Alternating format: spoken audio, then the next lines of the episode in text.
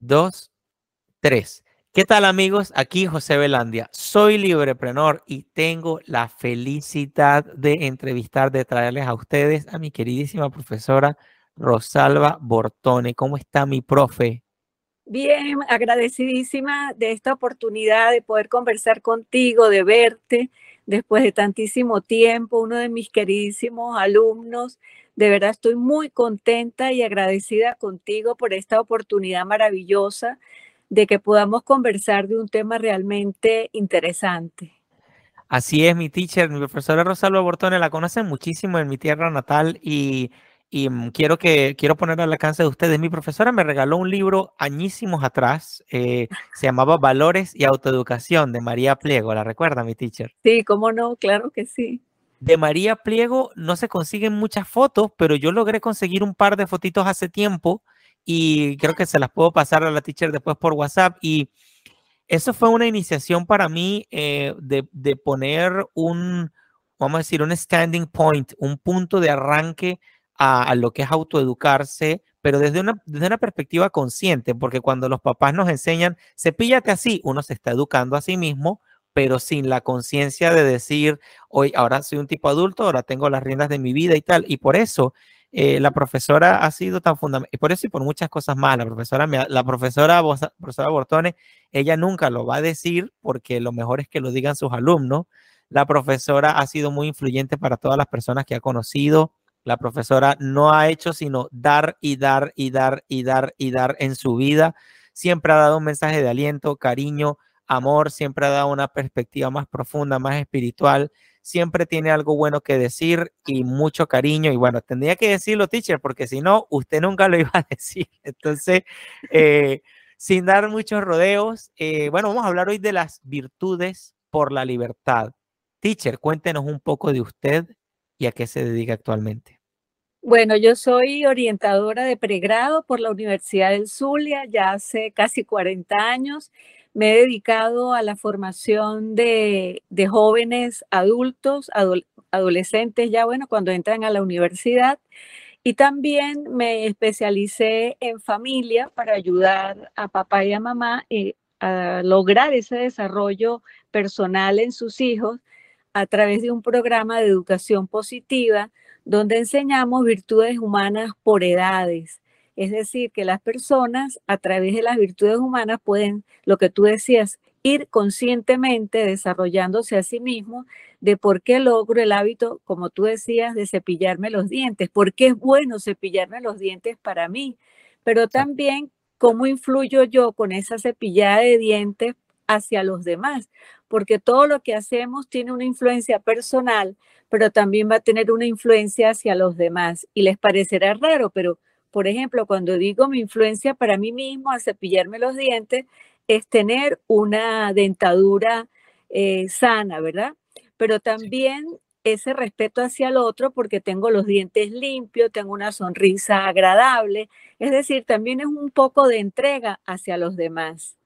Entonces, bueno, me he dedicado al desarrollo personal también empresarial. Una vez que me jubilé, tuve la maravillosa oportunidad de trabajar en muchísimas empresas de aquí de la región del estado Táchira en Venezuela, así como también en Caracas y en otras ciudades del país, donde me invitaron a trabajar el desarrollo humano integral y personal en las distintas empresas.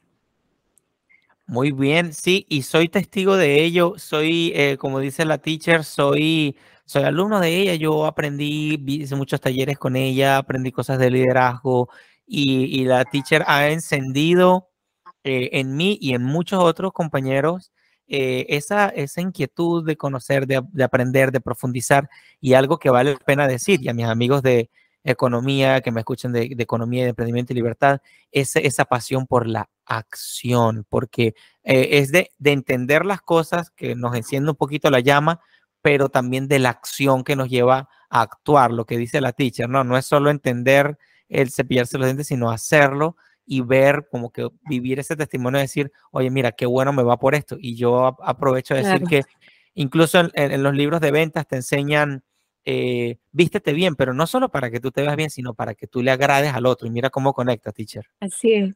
Bueno, ese aspecto es muy bonito porque aun cuando los niños tienen que ir logrando su propia autonomía para ser independientes, no podemos olvidar el otro rasgo de, de, la persona humana, que somos interdependientes, porque nos necesitamos siempre unos a otros y mi modo de ser y de proceder siempre va a tener una influencia en los demás. Esto va a depender de qué camino tome yo, si el camino del desarrollo personal a través de las virtudes humanas o lo contrario, ¿no? Que sería realmente pues lamentable. Muy bien, muy bien. Teacher, y eh, ahora mm, puede mencionar un poquitito, veo que usted sí, usted tiene un proyecto ahorita que se llama Gerenciando Familias, si me puede mencionar, un, nos puede contar un poquito al respecto. Bueno, este proyecto Gerenciando Familia empezó con dos amigos míos hace ya tres, cuatro años, pero después cada quien tomó su camino porque la idea es justamente eso, tratar de trabajar la educación positiva, el desarrollo personal desde cero edad hasta los 18 años. Entonces teníamos un programa en donde queríamos, y bueno, lo dictamos muchísimos años, aquí en San Cristóbal yo lo dicté en un colegio en concreto con ellos y con, conjuntamente con el IPEF, donde formé parte, para eh, eh, ayudar a papá y a mamá justamente a que los niños en los siete primeros años aprendieran la virtud del orden, o sea, hábitos positivos, eso es lo que es una virtud del orden, de la sinceridad y la obediencia. Entonces, ayudando eh, cuando papá y mamá se forman desde el punto de vista de la educación, de la pedagogía positiva, contribuyen a que los niños sean, vayan logrando una autonomía personal, siendo también respetuosos con los demás. Entonces, eh, luego ya tengo un año y unos meses que empecé con mi proyecto de gerenciando familias, justamente con la idea de dar eh, pequeños eh, mensajes formativos que ayuden a papá y a mamá a lograr esta formación en sus hijos porque nos formamos entre cero edad hasta los 18 años, en casa, en familia. Entonces yo, como bueno, como especialista en familia y, y estoy convencida de que la familia es el núcleo fundamental para el desarrollo de los seres humanos, dependiendo de la calidad de familia que tengamos, vamos a tener la calidad de sociedad que queremos. Interesantísimo. Y Fíjese que me da un poquito de risa que me acuerdo que hace tiempo un señor, yo estaba en unas cosas de asesorando unos concesionarios para em, eh, cuestiones de carros y eso, y él dijo, sí, acuérdate que los muchachos joden los primeros 50 años, y eso se me quedó aquí. Entonces yo digo, claro, yo la escucho a usted, ¿no? Que los niños se, se van formando desde la edad cero, pero yo incluso como hijo debo decir en honor a la verdad y también porque lo, lo que he aprendido también de su lado, a su lado y, en la vida mía privada, personal, avanzando en mi camino, he aprendido que eh, no es lo mismo decir ella es mi mamá que decir yo soy su hijo. Son dos conceptos diferentes. Yo, yo tengo una opinión al respecto, pero ¿qué opina usted al respecto, teacher? ¿En qué sentido me lo dice? O sea, yo soy... Cuando, cuando yo digo... Cuando yo digo yo soy hijo de mi mamá, hay como que otro nivel de responsabilidad de mi lado, ¿cierto? Claro, o sea, la responsabilidad, igual que la interdependencia, es mutua.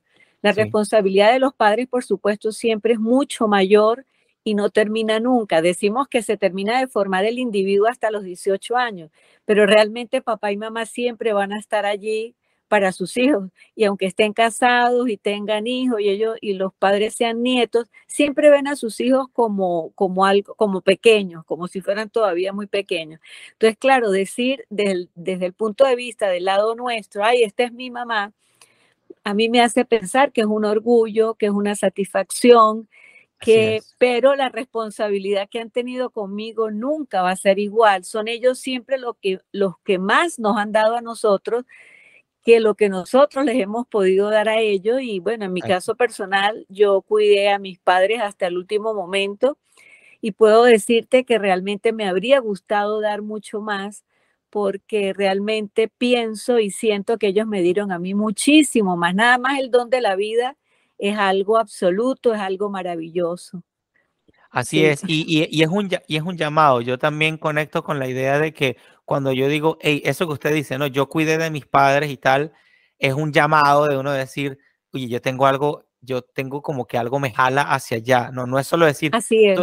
no, es solo decir tú eres mi mamá y tú tienes deberes conmigo, sino, oye, yo, yo como que tengo un deber contigo. Eso es un, un switch importante que, que, por lo menos, no sé, no sé si sea el caso de todos así, pero por lo menos es algo que yo em, he aprendido y me parece life changing. Es, cambia, cambia tu enfoque en la vida, eh, lo completa quizá. Lo, lo, y porque quiero, y por lo que tú decías, y porque quiero hacerlo por ese reconocimiento a esos seres humanos que se esmeraron tanto, quizá no pienso que sean perfectos, pero sí perfectibles, que hicieron todo lo que pudieron y estuvo a su alcance en el momento para darnos lo mejor. Entonces también, bueno, es el agradecimiento infinito. Yo pienso que es una misión de vida, así como los padres pues han tenido la misión de, de traernos al mundo y de educarnos, nosotros también como hijos tenemos una misión de reciprocidad con ellos por aquello que te decía de la interdependencia. De acuerdo, 100%, mi teacher. Ahora, entrando en el tema de la libertad, un tema tan importante, tan fascinante, tan profundo que no se acaba, no se acaba, no importa cuándo eh, de esto hablamos, eh, los que nos gusta la economía, los que hablamos de emprendimiento, los que les gusta las finanzas, hablan de libertad financiera, los que, bueno, de libertad de tiempo, libertad de relaciones para uno tener amigos y así, eh, libertad para tener un, no sé, vivir en un país que se sienta más a gusto, la libertad como un tema tan amplio. Para usted, ¿qué es la libertad, mi teacher? ¿Y cuál es su importancia? Yo creo que la libertad es un don maravilloso que Dios nos ha, con el cual Dios nos ha dotado, pero al lado de la, de la libertad, como decía el doctor Víctor Frankl, eh, que deberían en los Estados Unidos hacer la estatua de la responsabilidad.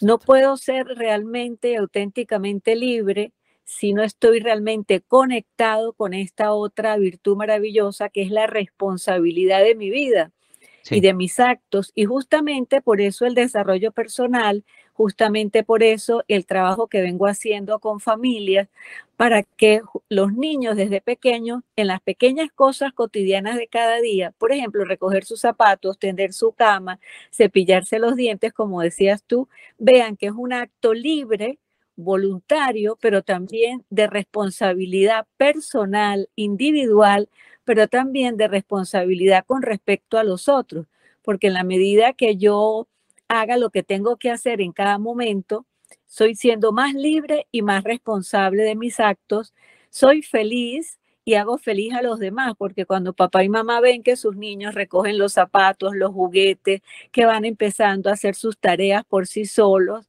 eso da una satisfacción interior y eso se llama automotivación.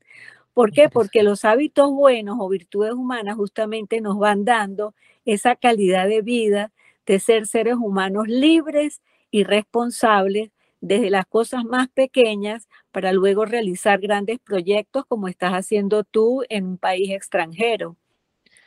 De acuerdo, mi teacher, y gracias por eso. Y sí, es, verdad, coincido en que además eh, para yo poder ser responsable debe haber un, un acto como que libre, pues debo decir, yo, permíteme ser responsable, déjame, déjame correr el riesgo, déjame, eh, yo con todas las implicaciones que tenga, déjame, déjame asumirlo. Cepillar los dientes.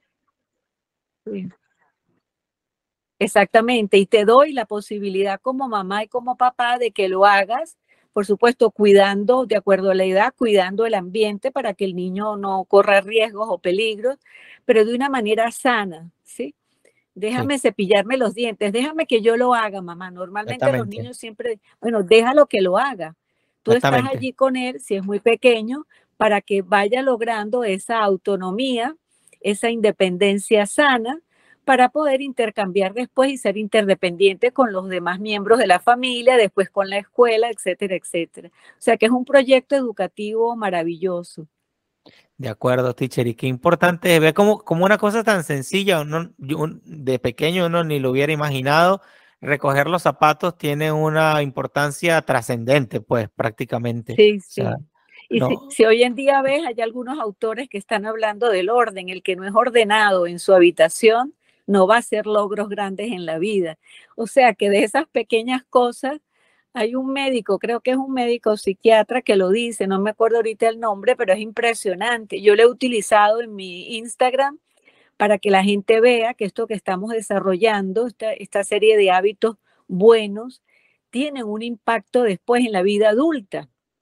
Mm. Y si no empezamos por las cosas pequeñas, cotidianas de cada día, después va a ser más complicado y más difícil. Así es. Y, también aprovecho para decir a mis amigos de la libertad, libertarios, liberales, eh, eh, saber que, eh, fíjense que cómo la economía está implícita en esto, porque cuando la profesora nos dice aprender estas cosas a tiempo, nosotros ahorramos dinero, ahorramos tiempo, ahorramos fracasos que los fracasos son inevitables, todo, todos los fracasos son inevitables. Ahora, uno puede acortar, acortar y, hacerlo mejor y hacerlo más económico, menos saldos de errores, menos saldos de problemas cuando nosotros actuamos a tiempo y aprendemos todas estas cosas eh, pues, a tiempo. Pues, eh, Mira, y, si habla, ah, si hablásemos más bien de situaciones por resolver, porque la vida es un continuo diario. A mí no me gusta hablar de problemas, eso lo aprendí de una gran, una de mis mejores profesoras, donde ella decía, no hay problemas, sino situaciones por resolver, porque cuando tú piensas en un problema, piensas en algo imposible, en cambio las situaciones por resolver, eso lo tenemos a diario en nuestra vida, desde que nos levantamos hasta que nos vamos a dormir. Entonces, eh, aprender a que esas situaciones nos van ayudando a ser mejores cada día.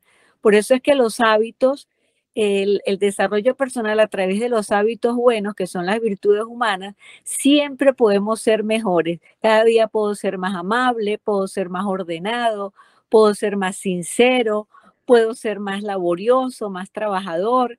Es decir, no tiene cuándo acabar porque son pequeños actos libres, voluntarios y responsables que me ayudan a mí a ser mejor persona, pero también a ser un mejor trabajador. Me encanta, teacher, me encanta, 100% de acuerdo y eso me lleva a, conectar con la idea del emprendimiento. Yo he, pasado un proceso de, de, sumergirme mucho y de actuar, de aprender, de ensayo y error, de ensayo y ajuste, con agua, sin agua, con hambre, sin hambre, con frío, sin frío, en Venezuela, fuera de Venezuela. Entonces, claro, la experiencia, todo ese conocimiento práctico te va dando estructura por dentro y te va sacando pues lo mejor de ti. Pero ¿qué tal si nosotros vemos a tiempo que el mayor emprendimiento que tenemos es nuestro proyecto de vida? Porque es precisamente toda la incertidumbre del mundo, yo no sé, no sé qué me va a pasar en 10 años, yo no sé nada, no sé qué voy a empezar, ni, pero el proyecto de vida, si lo vemos como un emprendimiento, eh, pues, ¿cuál es el presupuesto? Hay un presupuesto económico, pues no, no, no voy a hacer mi vida con lo que no tengo, sino con lo que tengo ahorita. Y cuando uno inicia la vida, uno comienza con la formación de los padres, con todo lo que nos ha dicho, profesora. ¿Cuál es la, ¿Qué es la empresarialidad o el emprendimiento para usted? ¿Cómo lo entiende? ¿Cómo, cómo, cómo, cómo lo puede abordar? Bueno, fíjate que cuando me dices eso, cuando tenemos un plan de acción con los papás para desarrollar estos hábitos de los cuales hemos hablado, justamente estás enseñando a emprender. Entonces, la persona desde pequeña eh, le estás haciendo ver que la vida tiene que ponerse un esfuerzo. Yo creo que el emprendedor y el emprendimiento es una actividad muy exigente, mm. que requiere esfuerzo, que requiere riesgos de tiempo, de mm. dinero, de mm. trabajo duro. Entonces, si tú no estás habituado, no estás entrenado con la formación de hábitos, si eres un niño flojo que no estudia, que vas dejando todos tus juguetes regados por todos lados, ese potencial de ser un emprendedor se va minimizando. Yo creo que todos los seres humanos tenemos la capacidad de emprender, porque el emprendimiento, como tú lo has dicho también, el, tu propio proyecto de vida es un esfuerzo que tienes que poner ¿sí? Que está poniendo no solamente el hijo, sino si lo vemos desde el punto de vista de la familia, sino papá y mamá, son varias personas las que están haciendo ese esfuerzo. Exactamente, la escuela también está haciendo ese esfuerzo para que ese ser humano, ese niño, esa niña vayan desarrollando su propio proyecto de vida personal como un emprendimiento. Entonces, creo que, y bueno, si lo vemos desde el punto de vista de negocio, ya si una persona está preparada, ha desarrollado una serie de aptitudes, mm. una vocación profesional, esa persona puede empezar a hacer un proyecto, pero ahora a nivel de negocios, ¿sí? eh, donde pueda generar dinero para sí mismo, para su familia y quizás es un emprendimiento no solamente individual, sino colectivo con otras personas que quiera desarrollar. Pero creo que el emprendedor es una persona que está entrenada para el esfuerzo y para asumir riesgos, porque creo que la vida también es eso. Definitivamente, teacher. Yo lo veo con esa misma amplitud y, claro, cuando para mis amigos que les gusta la economía austríaca también, eh, hay pues Huerta de Soto, quienes sabemos quién es ah, Jesús Huerta de Soto, escribe su, en su libro de cálculo económico y función empresarial, comienza diciendo que la función empresarial es todo ese intento, esos esfuerzos que llevamos los seres humanos para cambiar nuestra realidad, para cambiarla, porque yo me quiero, yo quiero llegar a esto, yo quiero avanzar allá, yo quiero dar estos pasos, quiero mudarme, quiero hacerlo. Entonces, todos esos esfuerzos coordinados eh, son los que, lo, que, ah, lo que exige o lo que se puede describir como emprender. Y bueno, yendo más atrás, eh, me encantaba cuando eh, también aprendí que Jean-Baptiste Say decía que las fuentes de riqueza son tierra, capital, trabajo y el empresario que coordina todas esas cosas, que pone orden aquí, Entonces, claro, conectando todo esto con lo que dice la teacher, eh, todo se, se, resume también en preparación, ¿no? De que está preparado. Hay que prepararse, ¿no, teacher? Sí, en estos días eh, acabo de conocer y estoy apoyando porque en esta Venezuela que vivimos no es nada fácil Cualquier negocio que se cierra para mí es un dolor muy grande porque ha sido un esfuerzo de años de personas, mm. pero cuando abren un negocio consigo gente que está desarrollando, los incentivo muchísimo. Y esto que te estoy diciendo lo estoy viendo ahorita en un matrimonio emprendedor. Estuvieron en el exterior para ganar un dinero y ya montaron su propio negocio aquí cerca de donde yo vivo. Ayer hicimos la, la bendición del negocio y él me contaba que, que con, ese, con ese dinero él va a poder desarrollar las habilidades que él ha desarrollado y que él conoce, porque tiene que conocer el área y el ambiente de trabajo. Por eso es, no es emprender por emprender a lo loco, sino que se tiene que hacer, ¿verdad? Como una, bueno, un reconocimiento de la realidad, qué capacidades tengo yo, qué habilidades, en qué soy bueno para mm. poder hacer este negocio y meterme, porque voy a arriesgar tiempo, como dije al inicio, eh, dinero y un trabajo muy duro eh, de día a día. O sea, esa es otra realidad también que el emprendedor pequeño, mediano o grande tiene que tener en consideración. Y hay, otra cosa que yo, que tal vez eh, algunos, algunas personas se detiene y le saca mucha tela, mucha, mucho, mucho, mucha punta, pero otras personas no, se olvidan de la parte de, de la parte emocional, porque el desgaste emocional es tremendo. Es un roller coaster. Es un roller coaster. Es arriba, abajo, arriba, abajo, arriba, abajo, arriba, abajo. Y vamos, y vamos, y vamos. Hasta que luego, a lo largo del tiempo, eh, con, con, suerte y mucho trabajo, eso se puede estabilizar. Pero emprender tiene un gasto emocional que tienes que prepararte Muy emocionalmente para eso. Y, y hay otra, una última cosa que no es menos importante, que es el, riesgo de tu fama, ¿no? Esta, esta parte es delicada porque cuando tú le quieres comprar a alguien y esa persona tiene credibilidad, eh, se la está jugando. Si pone un producto malo, si pone un producto bueno, si, no sé, lo que quiera, entre los tiempos de entrega, la calidad que prometió. Entonces, es su fama. Así es. Eso es algo que, que, alguna gente no, no se da cuenta de eso, pero además del tiempo y el dinero, las emociones, que no, no, digamos que exige un trabajo muy individual, uno fortalecer sus emociones, usted me dirá si no es así, mi teacher, y, y la fama que, que, uno se va creando. Por supuesto.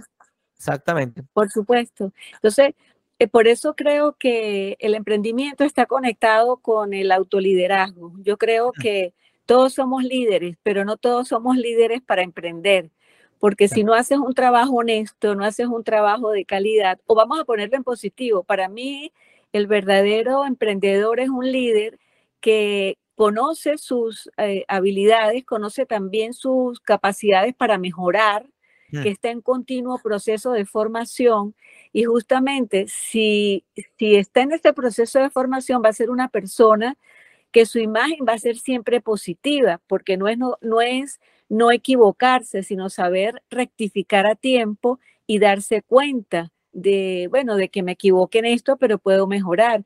Y la imagen personal es muy importante. Yo creo que eso es lo que le da credibilidad a un emprendedor y hace que su liderazgo realmente sea un liderazgo auténtico, un liderazgo que tenga impacto en la sociedad, porque desde mi punto de vista, todos los líderes vamos a influir, pero si una cosa es ser líder auténtico y otra cosa es el impacto que genera un líder inauténtico, un líder mediocre, que no es capaz de desarrollar el potencial en todos los sentidos, porque puedo ser extremadamente bueno en un área técnica, pero tengo que ser honesto, tengo que desarrollar bien mi trabajo.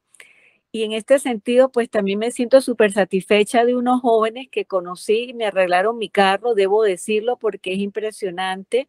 Me entregaron, cada vez que encontraron algo en mi carro que está dañado, me mandaban una foto y me mostraban para ver si estaba de acuerdo en cambiarlo. Después me entregaron todos y cada uno de los repuestos de, los, de las partes del carro dañadas. Pero no, no, no fue suficiente con esto. Cuando me dejaron en la guantera de mi carro un tríptico con mis datos personales y todo lo que ellos habían hecho de arreglos en mi carro. Y no bastando con eso, me dejaron una bolsita para colocar los, eh, la basura. Y antes de darme, llevarme mi carro a mi casa, me mostraron todo lo que habían hecho en físico y me limpiaron el carro, me lo lavaron, cosa que jamás me había sucedido. Entonces, ver en Venezuela las características de un emprendimiento de esta naturaleza eh, realmente es de una satisfacción enorme. Entonces, bueno, estoy ahí comprometida con ellos también para ayudarlos a salir adelante. Además que tienen un local, tú sabes que los locales de los mecánicos son siempre un desastre. Esto no, esto es limpísimo. Bueno. Y además que me facilitaron todo porque me buscaron los, los repuestos. Hoy en día ningún mecánico te quiere comprar los repuestos, tienes que ir tú a buscarlos. A estas alturas de mi vida, entonces lo que te quiero decir es que el liderazgo que están asumiendo es realmente el liderazgo auténtico de la profesión del mecánico hecha a cabalidad. Yo realmente estoy encantada y felicito a estos jóvenes, se los he hecho saber, se lo dije a la persona que me los recomendó, porque hay que aplaudir realmente estas iniciativas. Así consigo yo el emprendimiento, el efecto de un liderazgo bueno, alentador, donde desarrollan todas sus capacidades y potencialidades al máximo, porque creo que una cosa que, que, que tiene que tener en cuenta el emprendedor es que tiene que ser bueno en lo que quiere emprender. Tiene que conocer esa área. ¿Sí, me explico? Sí, totalmente, teacher, total, total, total, absolutamente. Y los coaches de, mm, estos coaches de real estate y muchos libros, muchos libros lo, también lo, no muchos, pero varios libros que se tomen en serio esto, dicen que el tema de la práctica es fundamental practicar, practicar, practicar, practicar, practicar, practicar, practicar. Yo, bueno, nosotros nos mandan a hacer no sé cuántas llamadas al día, practicar, repetir en voz alta, en voz baja, en tal tono, para tú hablar con práctica? alguien. ¿Y qué es la práctica? Hábito, habituarte a hacer cosas muy bien hechas, hacer cosas realmente con calidad, no hacer cosas eh, lo que me equivoco, si en un momento me equivoco, lo vuelvo a repetir y lo vuelvo a hacer. Eso es la formación de hábitos neuronales, porque los hábitos se van quedando grabados en las neuronas. Y fíjese, ahí queda clara la, relación entre emprendimiento y libertad. Una persona con virtudes tiende a ser mucho más libre, más, eh, más capaz, menos esclavizado de sus debilidades o de sus incapacidades, sino que él, él, él la persona que, practica las virtudes o los valores, algunos intuitivamente, otros con, un nivel de conciencia de que saben lo que están haciendo, otros no, o estos mecánicos que definitivamente tiene que haber muchos valores, muchas virtudes humanas para hacer ese negocio. Aprovecho, esto es un chiste, lo que provoca es decir, aplica el código Bortone para que tengan un descuento en ese, en ese, en ese taller.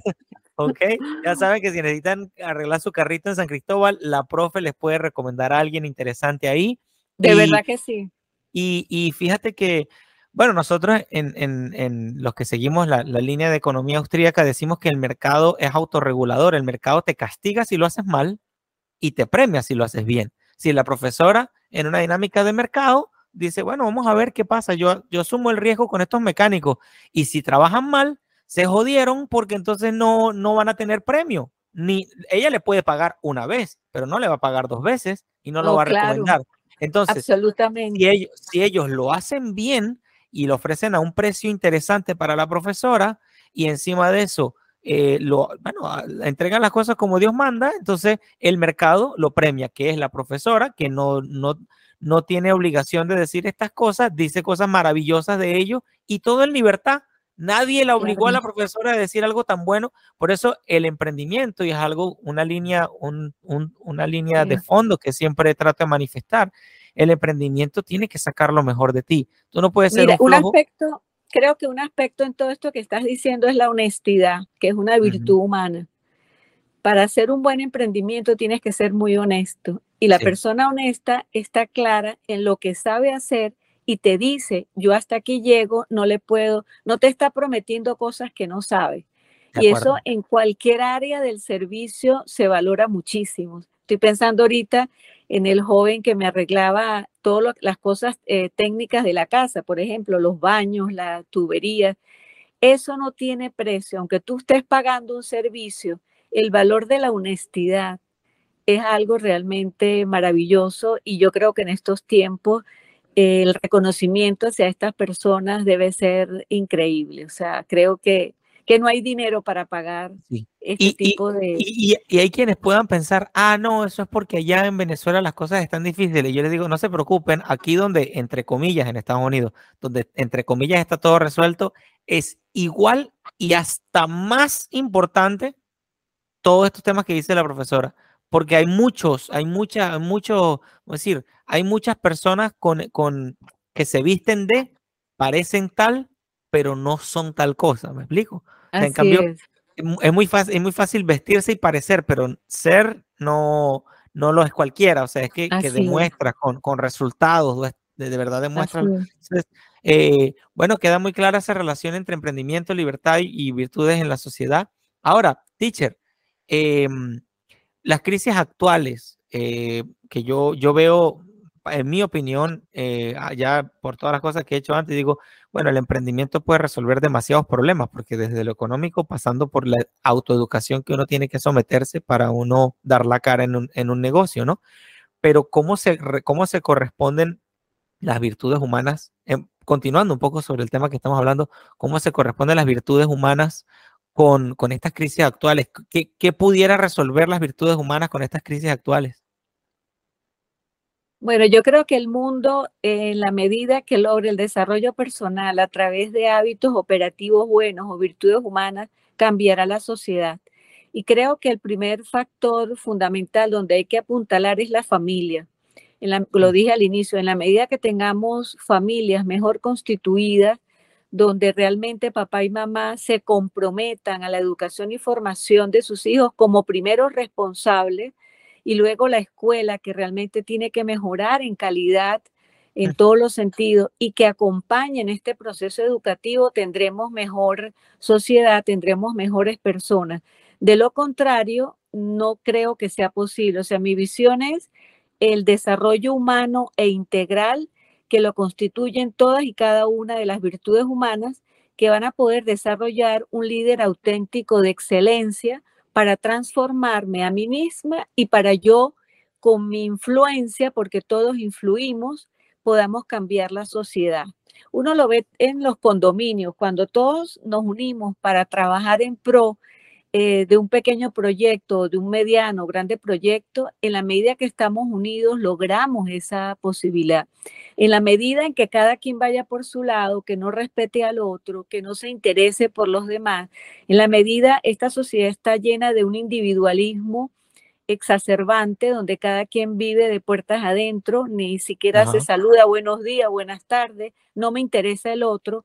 En esa Mm. medida no vamos a poder desarrollar eh, eh, una sociedad mejor. Podrán tener todo el avance científico, tecnológico, pero si no tenemos el primer avance, que es el humano, que es justamente eh, mejorar la calidad de las personas en educación, tarde o temprano yo creo que esos ambientes se van a desmoronar y creo que lo estamos viendo en la sociedad de hoy. Los intereses particulares, individualistas, que no están funcionando en, en función, valga la redundancia, de las personas. Me gusta mi teacher. No sé si em, queda claro lo que estoy diciendo. Sí, sí, mi teacher, definitivamente sí. Y, quiero apuntalar algo también acá, eh, porque, bueno, lo hemos visto, nosotros somos eh, sobrevivientes de, varias crisis políticas y económicas de los que, los que siguen en Venezuela, ya saben de qué, de qué hablo, los que me escuchan fuera de Venezuela también saben de qué hablo em, o de qué estamos hablando. Teacher, cuando, cuando estos tiranos quieren meter las manos en la familia, quieren meter las manos en la educación, quieren meter las manos en la salud, quieren meter las manos en la moneda, quieren meter las manos en todo, ¿cómo podemos defendernos a través de las virtudes humanas? ¿Cómo podemos proteger la familia a través de las virtudes humanas antes de que los tiranos se roben el show?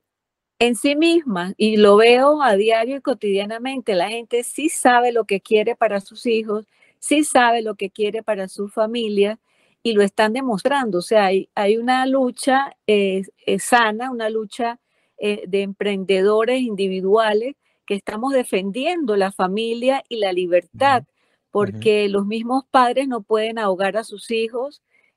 Bueno, uno respeta, hijo mío, quiero mucho, eres libre, pero eres responsable de tus actos.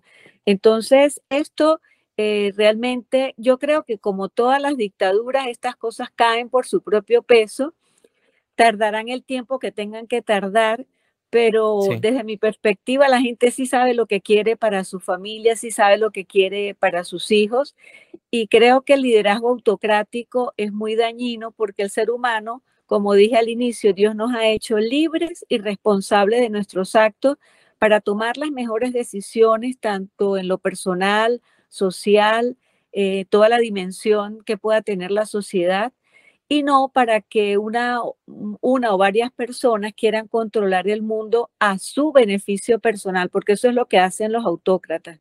Y sucede también en las familias, hay papás que son autocráticos. Por eso es que insisto en que en la familia y desde la familia es como se, realmente se logra la formación de líderes auténticos que la sociedad necesita. Me encanta, teacher.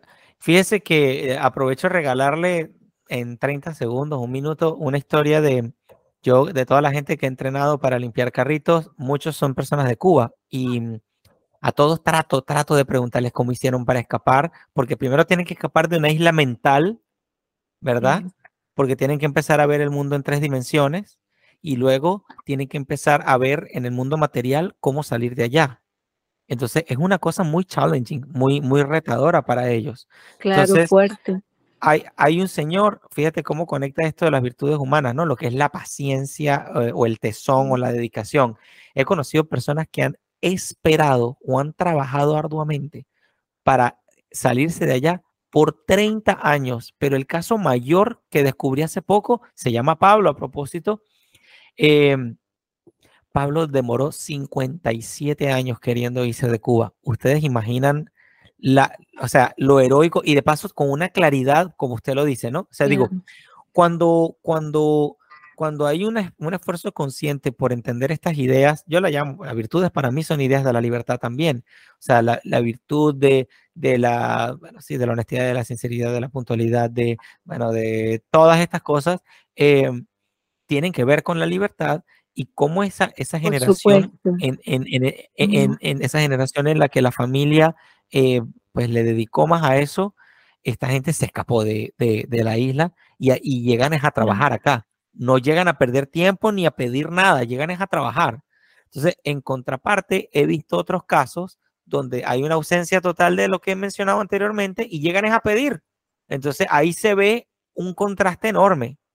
Claro, pero fíjate que ese pedir lo han generado, lo han habituado, eso, esos, yo no los llamo gobernantes, esas personas que se han, se han apoderado de esos países y les han enseñado, los han habituado a depender, porque eso es lo que hace el autócrata, hacer depender a los demás de ti mismo. No les dan la libertad responsable para lograr su propio desarrollo personal y su bienestar personal. Me encanta. Además, además de, yo no soy tampoco especialista en esto, pero yo sé lo que es no tener autoestima y sé lo que es tener autoestima y sé cómo se conectan, cómo, cómo hay una arquitectura, hay una estructura de fondo que tiene que ver con las virtudes de uno también demostrarse a sí mismo que puedes lograr una cosa, que puedes lograr otra. Y el mundo está lleno de restricciones, de gente que te dice, no puedes, no puedes, no puedes, no puedes, no puedes, no puedes, no puedes, no puedes, no puedes, no puedes, no puedes. Hay una ley porque ahora la gente no puede. Hay otra ley, ahora hay un artículo que no vas a poder tal cosa. Entonces, el mundo está lleno de personas que te dicen, no puedes. ¿Qué puede ser más castrante que eso? Ah, sí, y, sí. y que puede ser más liberador que en contrario te digan, sí, sí puedes. Entonces, dígame, teacher, ¿qué podemos? Yo creo que podemos, los retos son muchos y por eso yo a los papás siempre les digo pocas normas, pero que sean realmente consistentes, que ustedes sean coherentes con, con esas normas, que sean los primeros que las viven, sí. pocas, consistentes en el tiempo, hasta que los niños se vayan dando cuenta conscientemente que esto es bueno vivirlo, que sí. me hace bien a los demás. Entonces, tantas normas, tanta exageración. Por ejemplo, a veces la gente cree que el orden es guardar los zapatos en la zapatera, guardar la ropa. No, el orden es justamente eso.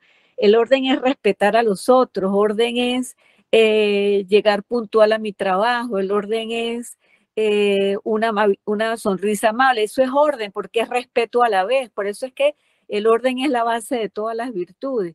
Entonces, no es represión, es decisión de querer hacer las cosas. Entonces, cuando no hay, no se ha enseñado ese querer eh, hacer las cosas, que además está en la libertad intrínseca del ser humano, somos libres por propia naturaleza, eso, eso va a la larga o a la corta haciendo mucho daño en cualquier tipo de sociedad. Y se va, esa sociedad se va derrumbando, porque el ser humano está hecho para ser libre, para ser responsable, para, para, lograr su propio desarrollo personal y bienestar social y económico de las naciones. Eso está dentro de la naturaleza y si no veamos la historia, ¿cuántos imperios se han caído por sí mismos? Habrán durado siglos, pero se caen. Cuando sí. se caen? Y el, el, el imperio romano, cuando empezaron las injusticias, las depravaciones, cuando la inmoralidad privó en el imperio romano y fue un imperio desde el punto de vista económico, desde el punto de vista, bueno, desde el punto de vista que lo queramos oh, ver, sí. pero se derrumbó. Y así tarde o temprano pasa, eso es, la historia se repite cuando no se respeta la dignidad y la integridad de la persona humana.